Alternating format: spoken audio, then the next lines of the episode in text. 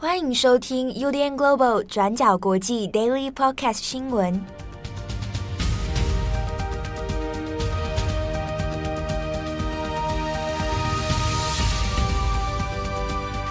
Hello，大家好，欢迎收听 UDN Global 转角国际 Daily Podcast 新闻。我是编辑七号，我是编辑佳琪。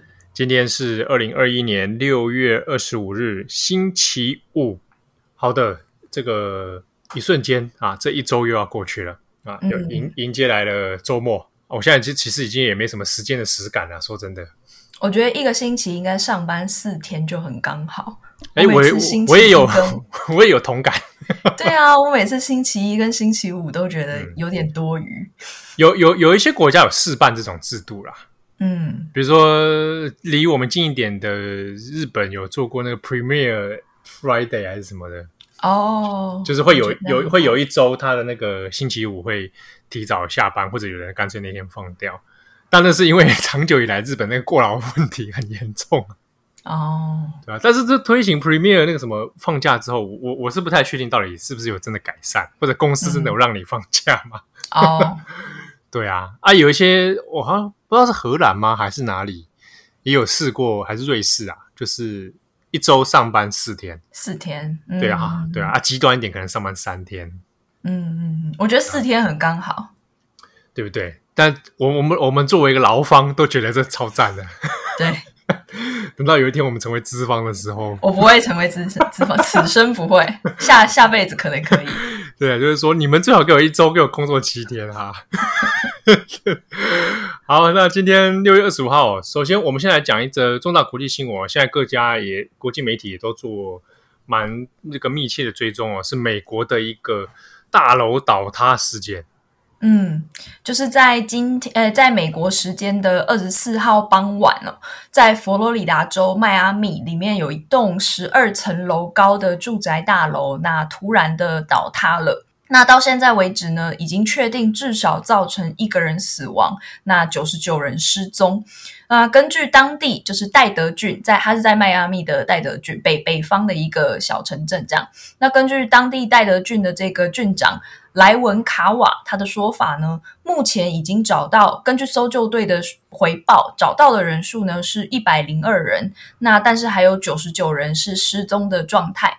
那不过目前为止呢，也还不确定倒塌的当时大楼内有多少的人在里面，因为呢，这一栋住宅大楼它是在一九八一年的时候建筑完成的，大概到现在也是有四十几年的屋龄了。那这栋大楼刚刚提到有十二层楼高，里面呢总共有超过一百户的人家居住在里面。那现在呢，这些失踪的人员的家属都已经聚集在附近的社区中心周围，来等待搜救队做进一步的消息回报。那到现在为止呢，总结已经救出的是有三十七人，那其中有十一人受伤，有四人已经送医了。那不过因为刚刚提到了，还有将近一百多人仍然是处于失联的状态。那所以后来的现在也都还在抢救当中。那现在呢，美国总统拜登他也已经听取了相关的事故简报，那并且他也强调说，援助资源都已经准备就绪，随时都可以提供给相关的救援行动。好，那这个后续，那陈校这边也会做相关的报道，因为事情其实也还在厘清当中。那只是因为那个包含现场一些幸存者，哈、嗯，生还的人，还有他的他们的一些证词。其实讲的也是蛮吓人的啊，就说很像 pancake。我有看到一个证词，就说大楼就像那个松饼一样，就这样倒下来。对，然后就不管是视觉上，还有说听觉上，有听到那个很巨大而且很持续很久的这种巨响。嗯，好，那相关的外媒其实也有做了一些影片，然后照片的一些现场直击哦。那当然，因为这件事情发生在美国，其实也蛮让人震惊的啊，就是呃，这种好像可能可能不知道是不是豆腐渣工程的问题。啊，以往可能会发生在其他的国家，但是这个事情发生在美国的时候，大家也是诶一下子蛮震惊的哦。好，那下一则我们再来看一下香港。好，那香港因为苹果日报的事件，其实后续都还有大家其他媒体同业哦，还有在继续讨论哦。那之中有一个也是在讲说，呃，因为苹果一一传媒集团它现在资产有受到银行冻结的问题。那也有一些员工有反映是，那可能说不定他接下来原本的那个薪资应该该领的啊。那有人反映是说，可能现在银行这边也没有办法给他如期的兑现，那现在就陷入一些困难哦。那另一方面是说，因为一下子有很多员工失去失业了嘛，啊，那大家也在想，那通常媒体同业可能就会再往其他的媒体去。但是因为苹果的这个身份的敏感度哦，或者加上现阶段其实时机也不是那么理想啊，加有疫情的关系等等，是不是都能够往媒体同业去再找到新的位置？其实也是蛮困难的。那之中当然也会有人去想说有没有别的出路啦？那比如说找线上媒体啊，那像立场新闻就有被问说，哎，这个立场有没有可能啊？最近也接收一些苹果的一些优秀员工啊，那立场立场这边倒是。呃，总编辑是有出面来讲说，哎，他会尽最大的可能来帮助啊，就是其他工作者这样。那甚至还有人问去去问到杜文泽啊，啊，我有看到郭子，他要对对对对对，就是说，哎，那个 杜文泽这边有没有 缺缺员工啊？可以来接收一些人这样。就其实就是在业界里面真的是蛮残酷的哦。他现在要面临一些职涯的选择啊等等哦。好，那这个是苹果日报的后续。那其实相关的资产清算等等问题还在进行当中，所以一传媒我们现在看到苹果停刊，它还不是一个事件的全部落幕哦。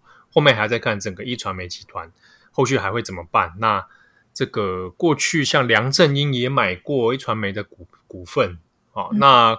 关谷这件事情有没有可能中国港府会透过一些人来介入，然后整个变成，比如说我我用持股的方式把你一传媒整个吃下来啊？那这个未来可能还要继续看它的走向哦。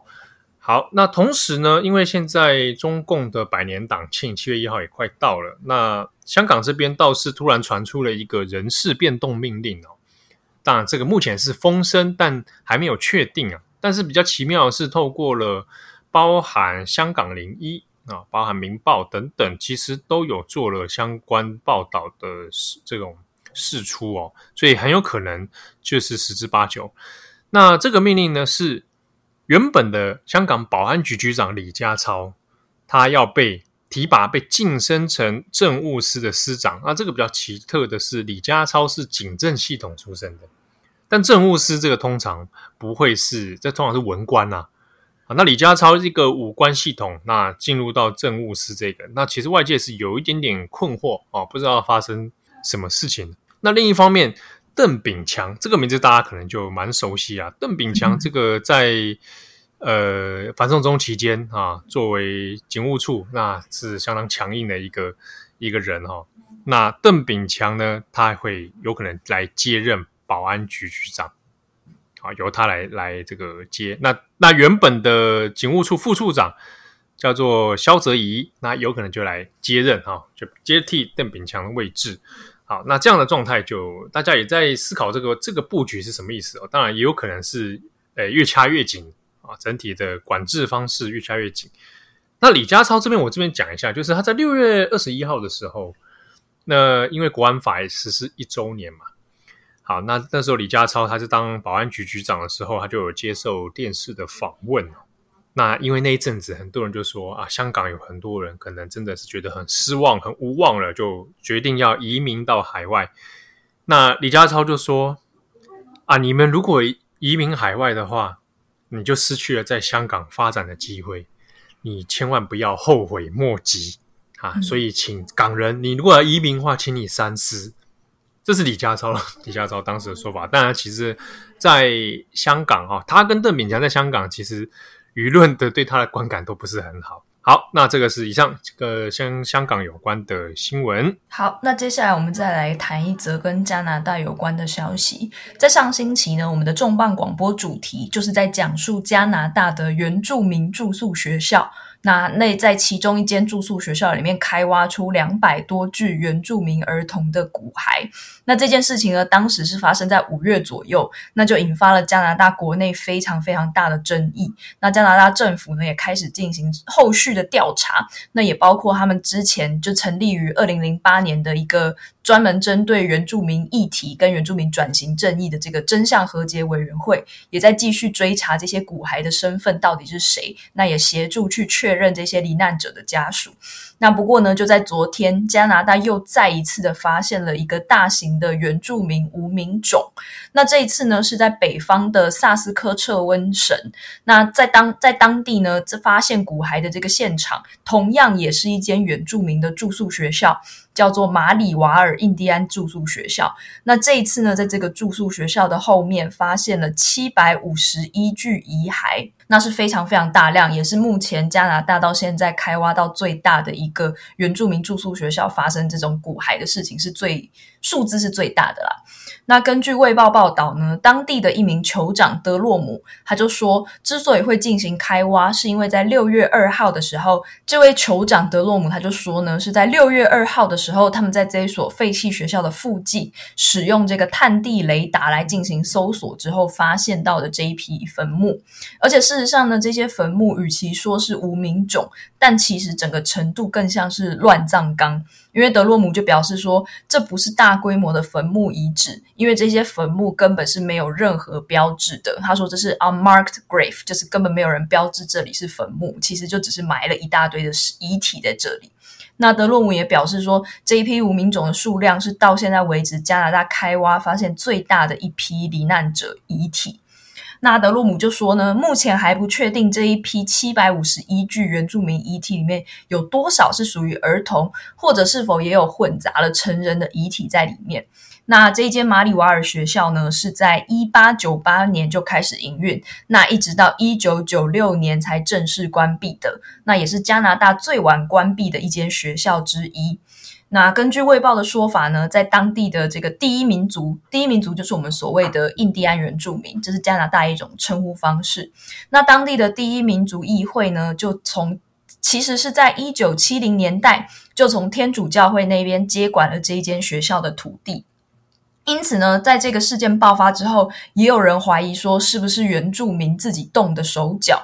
那德洛姆他就在那场记者会上澄清说，当地有一些居民的说法，声称说这一块坟墓的墓碑很可能早就被非法移动过，所以才会没有墓碑。但是德洛姆他就澄清说，我们没有任何人去移动过这些墓碑，因为在加拿大移除墓碑是一种犯罪的行为，我们不可能做这样的事。我们真的是最近在使用探地雷达的时候才发现这里有一个乱葬岗。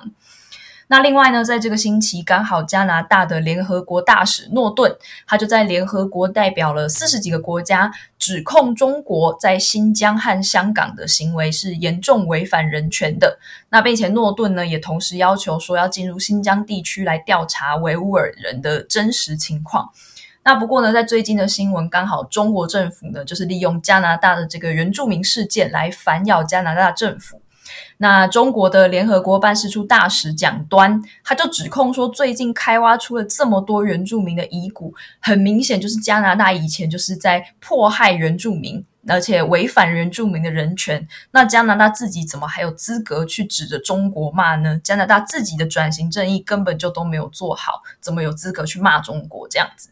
那但是呢，在加拿大总理特鲁道，他就在上星期二稍晚的时候，就亲自出面来反驳北京政府。他的说法呢是说，加拿大为了原住民的转型正义，早就成立了真相跟和解调查委员会来进行后续的搜查。那另外他们也有道歉，但是请问，北京的真相与和解调查委员会现在在哪里？到底有没有真的打算针对原维吾尔人的人权来进行调查呢？那除此之外，其实我们做完那一次的那个重磅广播之后，我也有看到有一些读者留言或者是转发，他们也都会有一种说法，就是说，你看白人没有比华人更重视人权，有蛮多这样的留言啦。我我自己有看到，我也有看到，我也有看到。是是是。其实这个事情的后续讨论，我看中国的反应的时候，我看了也是觉得这个蛮典型的反应。我必须说，就是白人自己更坏。对对对，像那个蒋端的那个那一个发言出来之后啊，那因为当然很多中国的媒体都会追着来发这样的新闻嘛。嗯、那你去看底下那些留言，中国留言，哇，每个都义愤填膺啊，每个都正义的使者啊，就说哇，一定要彻查加拿大太过分了，罔罔顾人权啊。那但是之中这个很多逻辑上其实是有点谬误啦，就是说，嗯、你看加拿大就说我们怎样怎样，你看他们自己也还不是那个。这个有一点像是说，你有一个正在杀人的人，好、嗯、啊，别人现在来阻止他，他就说：“哎，你以前也杀过人，嗯，对啊。但特鲁道说的很好啊，他说加拿大早就成立了真相委员会。对，没错。还有我看到有中国网友说啊，那那个加加拿大一直说要派调查团来新疆，好啊，那我们现在互派调查团，我也派一个去你们那里，你们派过来，谁怕谁？我心里想，你真的太天真了，中国真的会怕？嗯，哦，这个 这个调查这件事情哦，尤其在加拿大，然后很多人中国会去指责嘛，就说你看啊，白人也没有比较好，白人也很残忍什么的，可是人家是真的在做会调查嘛。嗯，而且也有大量的媒体在追究这些进度，啊，你可以看到所有西方媒体都在追这些事情。对，而且你不会因为好你追这个进度，然后你人就不见了。嗯，对啊，而且你要去申请一些调查资料，好，也许旷日费时，也许需要很多克服一些障碍，但你总还是可以慢慢去推进嘛。嗯，对不对？那在中国，你要去调查这东西，你人就先不见了。对，所以这有些这个逻辑上问题。当然，的确你说历史上面。殖民者他是不是做过非常多残忍的事情？那这个是正，这个是必然的嘛，所以才会有转型正义的事情出来。嗯，对啊，好，那这是就只是说中国在这方面，那那个不要说转型正义，有很多事情的真相厘清都还搞不清楚。嗯，是。对，好，那另外，哎，我今天想要补充一个，就是在昨天呢，是那个 SOPA，就是亚洲出版协会的二零二一年卓越新闻奖的那个得奖名单公布的日子。那在其中呢，我们过去 Daily Podcast 曾经提到的这个港台的铿锵集《七二一谁主真相》，那他也有得到相关的奖项。那我觉得这是一件还蛮哦值得鼓舞的事情。铿锵集有得奖。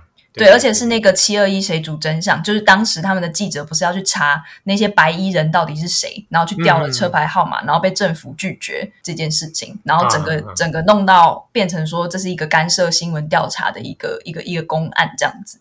对，对，那这次他们有得到相关的奖项，我觉得是还蛮好的事情。昨天看到有觉得蛮鼓舞人心。好的，那感谢大家收听，我是编辑七号，我是编辑佳琪。祝大家有一个愉快的周末，身体健康。我们下次见喽，拜拜，拜拜。感谢你的收听。如果想知道更多资讯，请上网搜寻 UDN Global 转角国际。